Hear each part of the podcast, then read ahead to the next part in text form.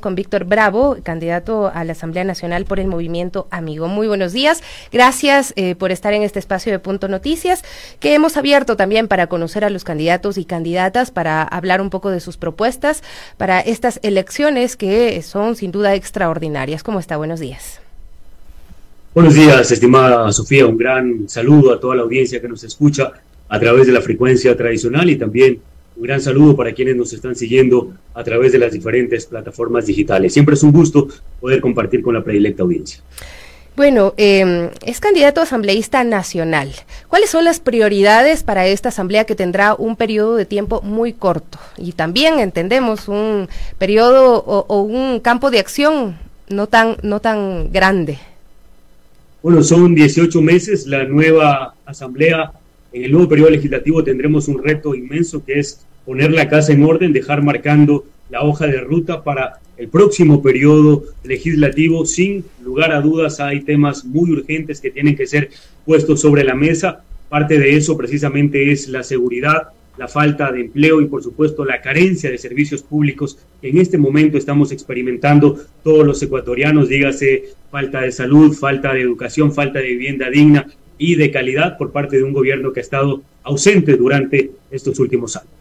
¿Qué pueden hacer? ¿Cuál es la propuesta eh, central que tienen desde el movimiento amigo? Bueno, como bloque amigo nosotros hemos venido planteando una agenda legislativa que le dé respuestas inmediatas al pueblo ecuatoriano. Y parte precisamente de esas respuestas es que nosotros estamos trabajando ya en lo que sería una reforma al Código Orgánico Integral Penal que primero, obviamente, estimada Sofía, que primero eh, vaya encaminado a tipificar los delitos. Por ejemplo, recordemos que ya se hizo una reforma que se materializó en agosto del 2021. Recientemente, esta asamblea que fue cesada a través de decreto ejecutivo también planteó una reforma que se materializó en marzo de este año. Sin embargo, con el pasar de las semanas, de los meses, de los años, hay el surgimiento de nuevos delitos. Recién veíamos un reporte que al menos en el sur de Quito se han duplicado estos delitos. Eh, que antes se conocían como extorsión y que hoy deben ser tipificados bajo el término de vacunadores, para que no existan estos, estas lagunas judiciales y que permitan ambigüedades tanto para los fiscales al momento de acusar como para los jueces al momento de dictaminar sentencia. Es decir, el Código Orgánico Integral Penal debe ser tan claro en la tipicidad de los delitos para que obviamente no existan este tipo de vacíos judiciales. Y lo otro, la respuesta inmediata. El país necesita transparencia total en los temas de administración pública, en los temas de ejecución de presupuesto. La nueva asamblea debe llegar precisamente no a convertirse en la alfombra del Palacio de Carondelet, sea quien sea el presidente, sino, estimada Sofía, para entretejer una agenda legislativa que vaya conectado con los problemas y las necesidades del pueblo ecuatoriano. Tanto al nuevo presidente o a la nueva presidenta que llegue al Palacio de Carondelet le va a convenir que existan respuestas inmediatas desde el legislativo y por supuesto también desde el Parlamento nosotros estaremos de acuerdo con que se vayan dando respuestas a las necesidades del pueblo ecuatoriano. La inseguridad, la falta de empleo, la falta de servicios básicos es lo que se debe atender con urgencia y con prioridad, estimada Sofía. Bueno, el movimiento amigo... Eh... ¿Cómo ha escogido la lista de los candidatos y candidatas asambleístas? El candidato a presidente es Bolívar Armijos, muchos dicen es el candidato pues menos conocido o, el que, según las encuestas que se han dado a conocer hasta el momento, tiene menos posibilidades de, llegar a, Carondelet. ¿Cómo, ¿Cómo se ven ustedes en esta contienda?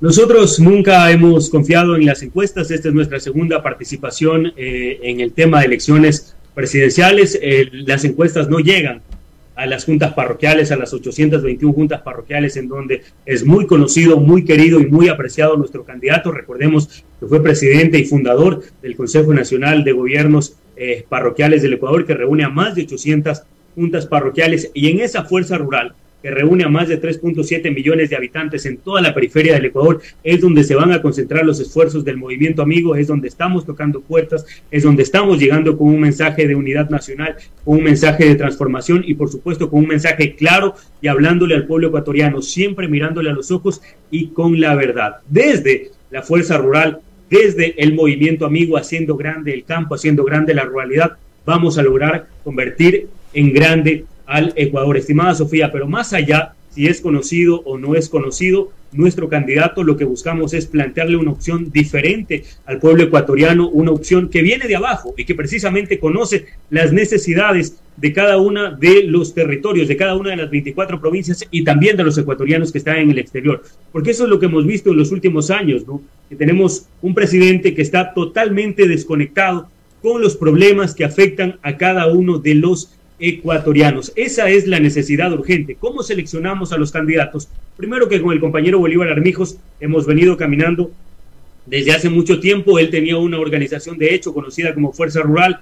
Coincidimos, conversamos en cuanto a principios, en cuanto a planteamientos, en cuanto a un plan para sacar adelante al Ecuador y mezclamos obviamente tanto su grupo de trabajo como el del movimiento amigo para poder plantearle una opción diferente al país. La selección de candidatos, creo que somos uno de los pocos movimientos que tiene democracia eh, interna cerrada eh, como tal y que funciona a través de un padrón electoral. Y gracias, se puede decir, a eso han sido los propios dirigentes, los propios militantes y adherentes quienes han optado por designar las candidaturas en cada una de las provincias en donde el movimiento Acción Movilizadora Independiente, generando oportunidades, ha presentado candidatos.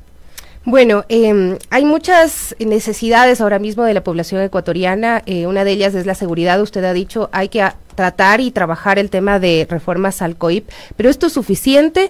Eh, ¿qué, ¿qué, otros puntos eh, plantean dentro de su propuesta? No es suficiente, no es suficiente, estimada Sofía, porque debemos ir a atacar el problema de raíz, el problema medular. Y yo debo decirlo abiertamente, incluso yo he tenido un par de discrepancias con nuestro candidato a presidente. Yo no estoy de acuerdo en que la solución para acabar con la inseguridad del país sea construir una cárcel en la Amazonía, sea construir una cárcel en una isla desierta. No, esa no es la solución. Para acabar con el tema de la inseguridad que vivimos los ecuatorianos, hay que atacar el problema de raíz desde el núcleo más básico de la sociedad, que es la familia, porque obviamente vemos jóvenes de 12, 13, 14, 15 años metidos en la delincuencia organizada, en el sicariato, en la prostitución infantil, en el microtráfico? Primeramente, porque hemos tenido un gobierno ausente que no le ha dado oportunidades a los jóvenes, que se ha descuidado incluso de que estos jóvenes vayan a la educación primaria, a la educación secundaria, Recordemos lo que pasó en la pandemia, los altos niveles de deserción. Tuvimos un Ministerio de Educación que nunca, que nunca, nunca se preocupó por dotarles de tecnología a quienes no tenían acceso a un teléfono, a quienes no tenían acceso a conectividad. Y por supuesto, cuando pasó la pandemia, nunca se preocuparon porque esos jóvenes retornen a las aulas. Y ahí, obviamente, ellos se convierten en presa fácil de la delincuencia, del crimen transnacional. Por eso necesitamos darle ese acompañamiento a los jóvenes. Y ya nuestra propuesta que es precisamente planteada desde la Vicepresidencia de la República y desde la Presidencia de la República, tanto por nuestra compañera Linda Romero y nuestro compañero Bolívar Armijos, ya ha recibido eco en los otros binomios que ellos también hablan de un plan de alimentación escolar, de que nuestros jóvenes tengan tres eh, comidas al día. Entonces, se ve que nuestra propuesta es una de las mejores propuestas y que está calando en, obviamente, el contexto social y en la memoria colectiva de la ciudadanía, estimada Sofía. ¿Por qué? Si usted tiene jóvenes bien alimentados, jóvenes con espacios lúdicos, jóvenes con acceso a educación, con acceso a tecnología, les va a crear una barrera natural para que no sean víctimas del microtráfico, para que no sean víctimas del sicariato y del crimen organizado. Es eso lo que le ha hecho falta a este gobierno indolente que ha estado desconectado con las necesidades del pueblo ecuatoriano. Eh, también ustedes hablan de una conexión con la gente, ¿no? Eh, ¿Cuál sería el camino para acercarse también a la población, tomando en cuenta la baja aceptación, credibilidad, apoyo que ha tenido la, la última asamblea? Sofía, yo creo que lo que usted dice es el pensar de todos los ecuatorianos. La peor asamblea que hemos tenido, se puede decir, o la peor percepción ciudadana que ha tenido la Asamblea es justamente en este periodo, en este periodo legislativo, una calificación o una percepción menor al 8%, una valoración positiva. Yo reconozco que hay unas cuantas excepciones de legisladores que han hecho un trabajo conectado con la ciudadanía. Sin embargo, la Asamblea no debe convertirse en un instrumento para convertir la fiscalización en un trampolín político o una herramienta de persecución. La fiscalización en la materia dicha en sí debe buscar precisamente que los recursos de los ecuatorianos, que la administración pública sea realizada de forma transparente y sea realizada de una forma que vaya tan ligada a dar solución a los problemas. Pero ¿cómo se hace si no se llama a las autoridades? Que eso es lo que se ha quejado mucho el gobierno del, del señor Lazo, que eh, han sido sus ministros muy llamados a la Asamblea, muy llamados a rendir cuentas en la Asamblea, y eso lo ha puesto como un bloqueo. Entonces, si no están dispuestos al, al escarmiento público, ¿para qué aceptan un cargo de ministros? O sea, ¿para qué aceptan un cargo dentro de la función pública si no van a estar de acuerdo en darle la cara al pueblo ecuatoriano?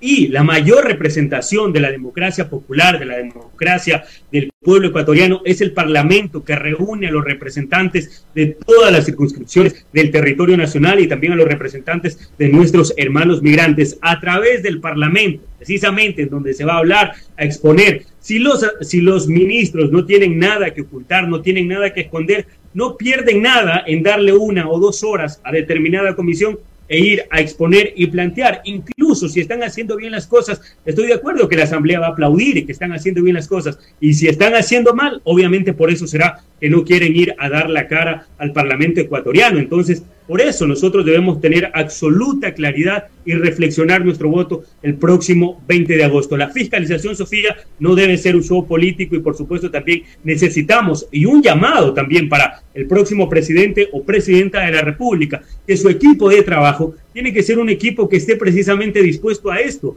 a darle la cara al pueblo ecuatoriano y los próximos asambleístas también, a rendir cuentas, no solamente por lo que lo dice, por lo que dice la ley orgánica de transparencia, sino también porque debemos estar siendo responsables de cada una de nuestras acciones. Y por eso nosotros, desde el Movimiento Amigo, hemos planteado que se debe hacer una administración pública con transparencia total y que, por supuesto, lo que le haga bien al país tiene que ser conocido y acordado entre la Asamblea y el Ejecutivo. Pero eso sí, todo sobre la mesa. Cuando vemos pasear al hombre del maletín por el Parlamento ecuatoriano, cuando vemos obviamente que hay compras de conciencias, que hay telefonazos, es cuando eh, precisamente no hay posturas definidas y conectadas con las necesidades de cada uno de, los ecuatorianos y por supuesto también porque hay acuerdos bajo la mesa. Ahora que usted habla del hombre del maletín y de estas necesidades de fiscalización, eh, recordemos que eh, pues la asamblea anterior fue cesada precisamente en medio de un juicio político, en medio de este juicio político, y hay voces que manifiestan que se podría retomar este juicio político. ¿Usted cree que se debería hacer, que se podría hacer?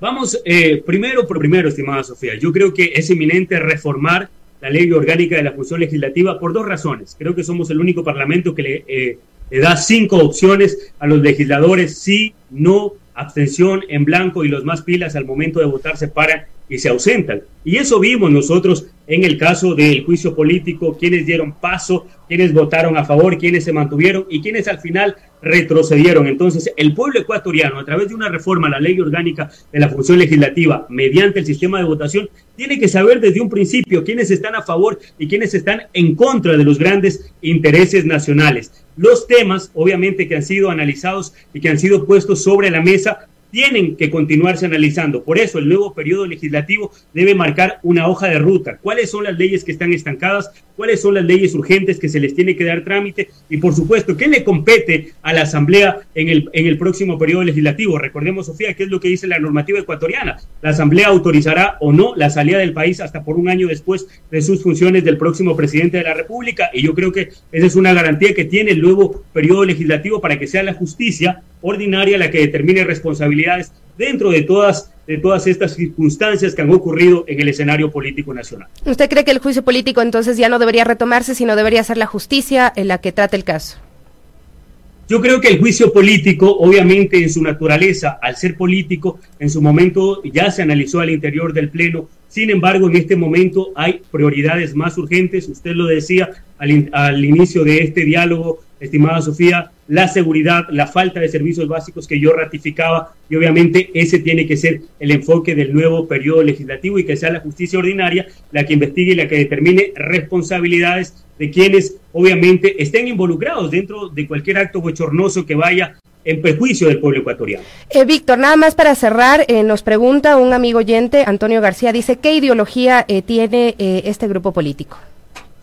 Nosotros siempre lo hemos dicho, somos un movimiento de centro hacia la izquierda, estamos plenamente conectados con los problemas y las necesidades del pueblo ecuatoriano, pero más allá, incluso lo ha dicho el Papa Francisco, más allá de que si eres de izquierda o de derecha, al estar optando por un cargo público, lo que se necesita, estimada Sofía y amable audiencia, es sentido común, porque si no se tiene ese sentido común y ese sentido de condolerse con los problemas del pueblo ecuatoriano, estaríamos equivocados al menos eh, al optar por una elección de cargo popular. Yo creo que se necesita para estar dentro de la función pública en cualquiera que sea el cargo, sentido común para tomar las decisiones que vayan conectadas y en beneficio de cada uno de los ecuatorianos. Muchas gracias por acompañarnos el día de hoy. Víctor Bravo, candidato a la Asamblea Nacional por el Movimiento Amigo, nos contaba un poco de su plan de trabajo y eh, cuál es su opinión sobre los temas más urgentes del país.